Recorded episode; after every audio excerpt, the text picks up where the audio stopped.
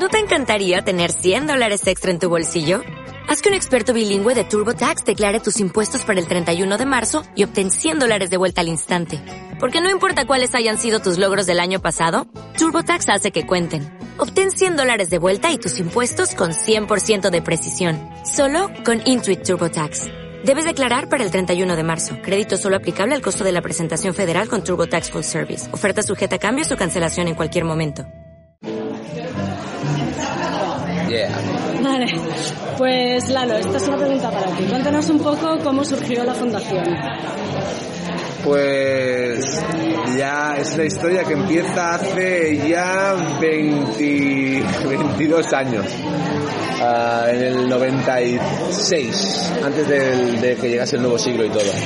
Ah, bueno, pues surgió de, de un poco ah, el hastío de una serie de, amigos mm, que querían realmente eh, ver, hacer en el escenario lo que querían ver también en el escenario y era ver música negra, ver una actitud festiva y, una de alguna manera hacer que, que, que, la calidad musical y la fiesta no fuesen reñidas, ¿no? Entonces realmente... ¿Tú crees que en el 96 la música no era suficiente bueno, simplemente, seguramente había una necesidad de un recambio generacional a nivel de fiesta, ¿sabes? A nivel de, grupos, eso de... de, cuando empezaron las pastis y el house y todo eso. exacto, exacto. Nosotros vivimos toda esa época. De alguna manera también somos hijos de eso. Ah, realmente, ya te digo, fue, surgió de eso, ¿eh? De, una... Yo creo que era... Surgimos en ese momento los Azucarillo Kings, nosotros. Éramos como unos jóvenes punkis que se dedicaban a hacer cosas que estaban por encima de sus posibilidades. Nosotros música negra los Azucarillo Kings también con sus versiones aquello de, a los rumba de, grandes éxitos y en clave más, más de humor. Y eso fue... Más que punkis, punkis, ¿no? Yo creo que era una actitud muy, muy punky, porque, porque en el fondo no sabíamos lo que estábamos tocando, ¿sabes? Éramos muy... estaba por encima de nuestras posibilidades. Fue después con el tiempo con que aprendimos a tocar y a, dominar ese género. Al principio éramos unos cabralocas que hacíamos... ¿Que estudiasteis o a base de trabajar? A base de escuchar los discos antigua usanza, escuela de la calle. del oído. Exacto, del oído. No había nadie que tampoco te enseñase eso. Así que em, yo diría que nosotros construimos nuestra propia idea de funky en nuestra cabeza y la fuimos desarrollando y, por eso somos un grupo raro, porque tampoco, ¿sabes? Somos un grupo muy ortodoxo. Siempre hemos hecho las cosas a nuestra manera. Y así empezamos. Es como hay que hacerlo con, estilo propio, ¿no? Sí, yo creo que es más que nada, ya te digo, el arrojo de la, de la, de la ignorancia y al final construyes tu, tu personalidad a partir de tus carencias, ¿no? eso está bien. Pero eso es lo que mola. Exacto. Y entonces la idea fue enseguida uh, quisimos hacer la música que resultase más uh, más ignominiosa y más uh, sabes difícil de asimilar para la gente y resultó que fue al revés. Nos pusimos a hacer música disco y temas de Village People y de Bonnie M y a la gente le encantaban, ¿no? La gente enseguida con nosotros como que sacó la locaza que tenía dentro suyo, ¿sabes? Íbamos a fiestas justamente de casas ocupas. Lo que, recordaban también, ¿no? Bueno, era raro porque realmente había una, una parte de nostálgicos ¿sabes? O sea, de gente que era más mayor, que había vivido la época y que flipaba de, de, la energía con que unos jovenzuelos como nosotros lo hacíamos, pero después había toda una, una generación que no había llegado a esa música. ¿Sabes? En ese momento habían recopilatorios de música disco que vendían en las teletiendas y tal, pero no había un, una, ¿sabes? Una cultura extendida de, de gente. Entonces, de golpe la gente, digo, sacó el hortera y el, y el, y el, y el discotequero que tenía dentro, dentro de sí. Fue alguna cosa muy transversal además. Gente de mucha pasta, gente de un duro, uh, gente pija, gente modernica, gente alternativa y eso uh, jugó a nuestro favor. Una cañeta patita. Sí. Sí, esto Esto preparado. Vale, o sea que en realidad fue un movimiento, una revolución para yo, diría que fue una necesidad del momento. Sí, cubristeis un hueco. Exacto, exacto. ¿Y cuál ha sido el, concierto más bestia o más alucinante o alguna anécdota que nos puedas contar? Wow, ah, después de 20 años de carrera hay un mogollón, muchos conciertos muy pasados. Uh, recuerdas con cariño, ya te digo, esos conciertos delante de los, de, en casas ocupas como la Hamsa, que era una, una casa ocupa de, que había en Franks, y, y recuerdas estar tocando el Village People, o el YMCA, o el Cuba de los, de los Gibson Brothers, y ver a todos los, las crestas y, los, y los, y los, y todo el, el- independentismo radical de aquella época, bailando todo aquello y era súper, era increíble, era una sensación muy chula. Después, ¿Era el independentismo más radical que ahora? Sí, digamos que es un, movi- un movimiento que siempre ha existido. Entonces, siempre ha existido, no ha sido una cosa que ha surgido ahora. tan era No, no, no, es cierto, era, eran círculos más, más minoritarios.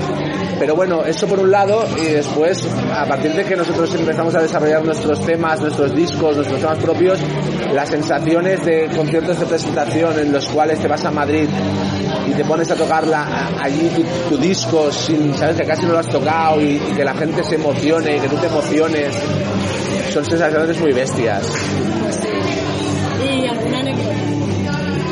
Anécdotas, las anécdotas Algo que nos puedas contar. Las anécdotas, las anécdotas son más, muchas veces más relacionadas con lo que pasa alrededor de los bolos que en los bolos en sí. Nosotros siempre hemos sido muy profesionales en los bolos. Y fuera de, de eso hemos sido muy poco rockeros, es decir, no, no, no nos hemos no sido muy liantes. Entonces las cosas han sido muchas veces, las anécdotas vienen por factores exógenos. Nosotros nos íbamos de, de una ciudad a, cuando hacíamos giras extensas, cogíamos, íbamos en autocares, porque éramos, éramos 15 personas en ruta. Entonces, las anécdotas muchas veces venían porque íbamos en, en empresas de autocares que no estaban preparadas para, para, para, para eso. ¿no? Para músicos. El, el, el sleeper, concepto de sleeper, que en Europa funciona muy bien, de autocar preparado, con litericas y tal, igual, no existía, aquí no estaba homologado. Entonces ya nos ves a nosotros colocando literas transversalmente en los autocares dentro de, de, de Ikea, una cañita pequeña. Claro Hola, también. Thank you. Ah, ponía, poniéndolas transversalmente, una cosa súper peligrosa, ¿sabes? O sea, y nosotros pasando de un lado por encima de nosotros mismos para ir a dormir, para irnos hasta Coruña. Y de golpe, notar, ¿sabes? Estar ahí eh, en mitad de la mañana o lo que sea y mirar hacia abajo desde el autocar y ver como un coche te hacía, ¡eh! ¡Parad, parad! Dices, ¿qué Se salía tío? media litera. No, resulta que una rueda se había salido disparada en mitad de la carretera, sabes que había sido una, una rueda, ¿no? La verdad es que los, las grandes anécdotas vienen muchas veces ah, en estos en estos viajes, ¿no? De éramos peligro, teníamos- corríamos peligro ¿no? físico y nos sentíamos muy cómicos en el sentido antiguo de la palabra. ¿Sabes el camino a ninguna parte, Fernando Fernán Gómez, el rollo aquel de con una carreta y tú yendo para un lado? Pues nos sentíamos un poco así. Vale. ¿Y cómo, cómo es eh, vuestra relación, especialmente con eh, em, esto? Después de tantos años, ¿sabes? O sea, entre, Vale. entre vosotros como...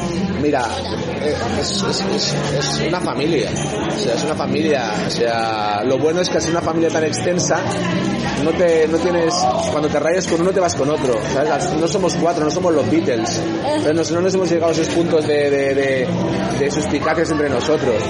Ah, hemos pasado por muchas fases. Claro, piensa que nosotros... Es que 20 años son muchos años. Nuestra etapa de formación como personas, como trabajadores, como, como seres humanos, emocionales, a- de los 20 a los 30 la hemos vivido en- en- girando. Entonces ha habido mucha piña, todo el mundo se ha apoyado mucho, todo el mundo nos conocemos muy bien los unos a los otros. Eso da para que tengas la capacidad para darle espacio a la peña cuando lo ves chinao ah, o, de, o, de hacer, o de hacer piña cuando estás jodido, ¿no? ¿Os habéis encontrado jodidos en algún momento que os hayáis necesitado? Sí, desde luego. Personalmente han habido momentos muy duros porque pasan muchas cosas en tantos años y a lo mejor ha, ha habido algún, miembro que ha tenido que estar de bolo mientras su mujer estaba pariendo y teniendo su primer hijo, ¿no? Y claro, son momentos duros, son momentos de situaciones complicadas. Y después han habido momentos muy duros porque una banda fluctúa mucho su, su, su trayectoria y han habido momentos de encontrarte en, en Sevilla o en Granada y decir, chicos, eh, no tenemos vendidas ninguna entrada, no hay ninguna garantía de que esto vaya a funcionar, esta gira podemos perder dinero, podríamos volvernos para casa y todo el mundo decir, no, vamos a hacerlo, es igual, ya pechugaremos, ¿no? O tener malos rollos por... Ese es el espíritu del artista. Ese es el espíritu del artista. Totalmente. Siempre ha habido, siempre ha habido piña ante las dificultades. Y bueno, hemos sabido adaptarnos a cada momento, algunos más que otros, en el sentido de que cuesta, cuesta tener mucho trabajo y tener menos. Pasar de estas situaciones de, de- de- de mucha exposición a menor exposición, de vivir de un grupo a dejar de vivir de él. ¿Sabes? Porque ahora todos tenéis trabajos que no... Casi todos. Hay- debemos saber unos cuantos que no. Y los, los otros tienen trabajos relacionados con la música, ¿no? Pero es crecer, es crecimiento, creces con, un grupo. Y en el Apolo celebrasteis los 20 años, ¿no? Qué, qué, qué emoción, porque yo estaba allí. Entonces, eh, qué, qué bueno ese concierto y qué, qué ha pasado después, ¿no? ¿Cómo, cómo Pues sí, estos, esos conciertos sirven, un poco para, para marcar puntos, puntos seguidos o puntos y aparte, no sé si es puntos puntos y aparte en el sentido de que sirven para, para hacer un poco balance, para que la gente ponga en valor también todo lo que has hecho, para que tú mismo digas, vale, hemos llegado hasta aquí, renovaste el contrato, el contrato mm, vivencial con el grupo, entre el grupo, y dices, ¿y ahora qué vamos a hacer? Bueno, después de eso, ah, hemos hecho un disco, hicimos un disco como Lugares Comunes, que es un disco más introspectivo, un disco en el que nos hemos dado espacio a, hablar de nosotros mismos, a hablar de, ¿sabes? Porque al final tampoco sabes qué va a pasar, ¿sabes? Y te apetece también dejar constancia de que, de que de las cosas que pasan en tu, en tu día a día y de las personas a las que quieres. Así que yo creo que ese fue el, el- el- un poco el, el, el- cambio, el punto de inflexión, exacto. Vale, y también vais variando de miembros, ¿no? O, sí. Hemos ido cambiando, sí, en 20 años hemos cambiado, pero hemos sido un grupo con bastante, bastante estable. Han cambiado al final figuras como el teclista y, y a lo mejor el percusionista y algún viento, pero lo que es el frontline, siempre han habido siete miembros que han sido fijos. Y al final eso se nota, ¿sabes? O sea, nunca se ha perdido la identidad del grupo, siempre se ha mantenido mucho. Los cuatro de delante siempre hemos sido los cuatro de delante, en los vientos siempre han habido dos piezas que han sido siempre dos piezas las mismas, eso ayuda.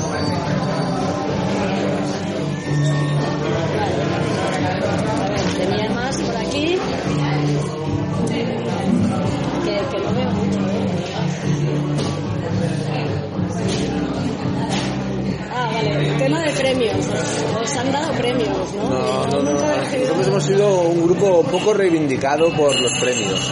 Tuvimos un premio mm, ARC de la Asociación de Representantes de- y de Salas de Cataluña por, por nuestra mejor espectáculo músico teatral por Pandilleros, que fue nuestro disco mm, era un espectáculo que hicimos en teatros, pero mm, no somos no somos un grupo del que la gente se sienta, del que la crítica eh, y el sector se sienta especialmente orgulloso. Somos un grupo porque somos un grupo que, siempre hemos jugado mucho a, romper con la imagen, con la distancia del músico y, su obra, o el músico y el público, el músico y lo que esperan de él y nunca siempre hemos tenido muchas muchas de estas de reírnos de nosotros mismos y nunca hemos y coño nos llamamos Fundación Perimanero ¿sabes? eso para mucha peña es es síntoma de que, de que de que sabes como de cachondeo y dices bueno quizás sí pero vuélvete a mirar la peli la peli mola la música mola y nosotros llevamos 20 años haciendo música disco muy dignamente Y sin parar y con público fiel, además. entonces, ya te digo, lo de los premios nunca, nunca nos ha interesado mucho tampoco. ¿No? No. ¿No os gustaría ganar yo qué sé, uno de estos grandes? Sí, Es que, ¿sabes qué pasa? Que cuando ganas algo, tienes una especie de, como, de afán de, de venganza que diríamos cualquier tontería, en plan, ¡eh, de puta, me lo merezco! Ah, ¿Sabes? Y dices, nah, no vale la pena. En ese momento no, tampoco estaría bien. pues no sé, si te reconocen, está bien. Está bien. Al final lo guay es, es, es, que tenemos una gente fiel y al final lo que tenemos, te lo decir, o sea, todo esto es muy egoísta, es evidente que te gusta que te- la gente te, te- te reconozca lo que haces y sobre todo que el público disfrute de lo que haces. Pero siempre hemos sido muy egoístas, siempre hemos querido estar contentos con lo que hacíamos nosotros. Y, y siempre hemos agarrado nuestras propias cruces, o sea que, bueno, está bien. Vale. Y aparte de música también hacéis otras cosas culturales, ¿no? Vosotros sois muy Bueno, tenemos, multidisciplinares, ¿no? tenemos un colectivo que se llama Nación Funk, en el cual hemos dado cabida a otras, a otras bandas, como Chocadera Internacional, como Los Fulanos. Pero que es una... Es un colectivo de músicos alrededor de un local de nuestro estudio en el cual grabamos todos los discos ahí, todos los músicos.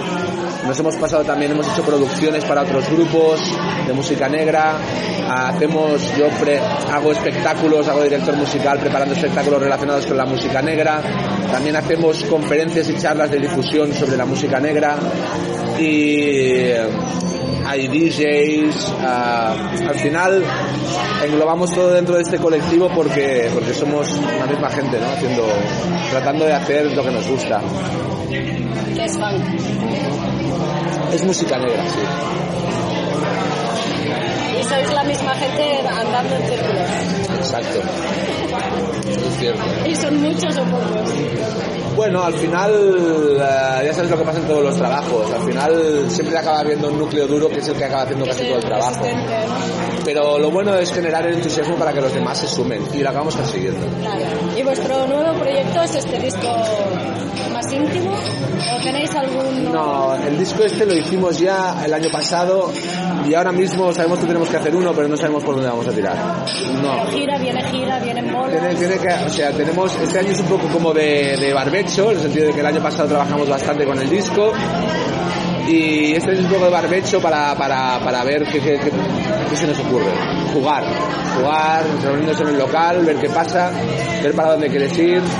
Tenemos, la música negra es muy amplia y a nosotros siempre nos ha gustado siempre nos ha gustado ir rendiendo homenajes a, a- a- a cosas que para a artistas o a movimientos que para nosotros han sido importantes porque forman parte de nosotros. Entonces, si somos capaces de generar algo que tenga nuestro sello y al mismo tiempo nos sirva para seguir investigando dentro de la música negra, pues estará guay. En América evidente que hay la más grande escena, pero en Brighton también hay escena de música negra muy grande. Sí, ¿eh? Sí. Y está aquí cerca, igual, por ahí. Sí, sí, sí. Nunca sé decir que no. Somos, Bueno. ma- somos mayores ya para viajar. Una cosa que te quería preguntar es si un músico se quisiera dedicar a la música y estuviera empezando, ¿qué, qué le aconsejarías? Yo lo único que le podría decir es que sobre todo ah, no siga la senda marcada por nada. O sea, que siga su propia senda, que se escuche los discos, se enamore de la música y, y que no trate de intelectualizar nada. Eso es algo que nadie hace hoy en día, está muy poco en, boga. No intelectualices, vive la música, toca todo el rato.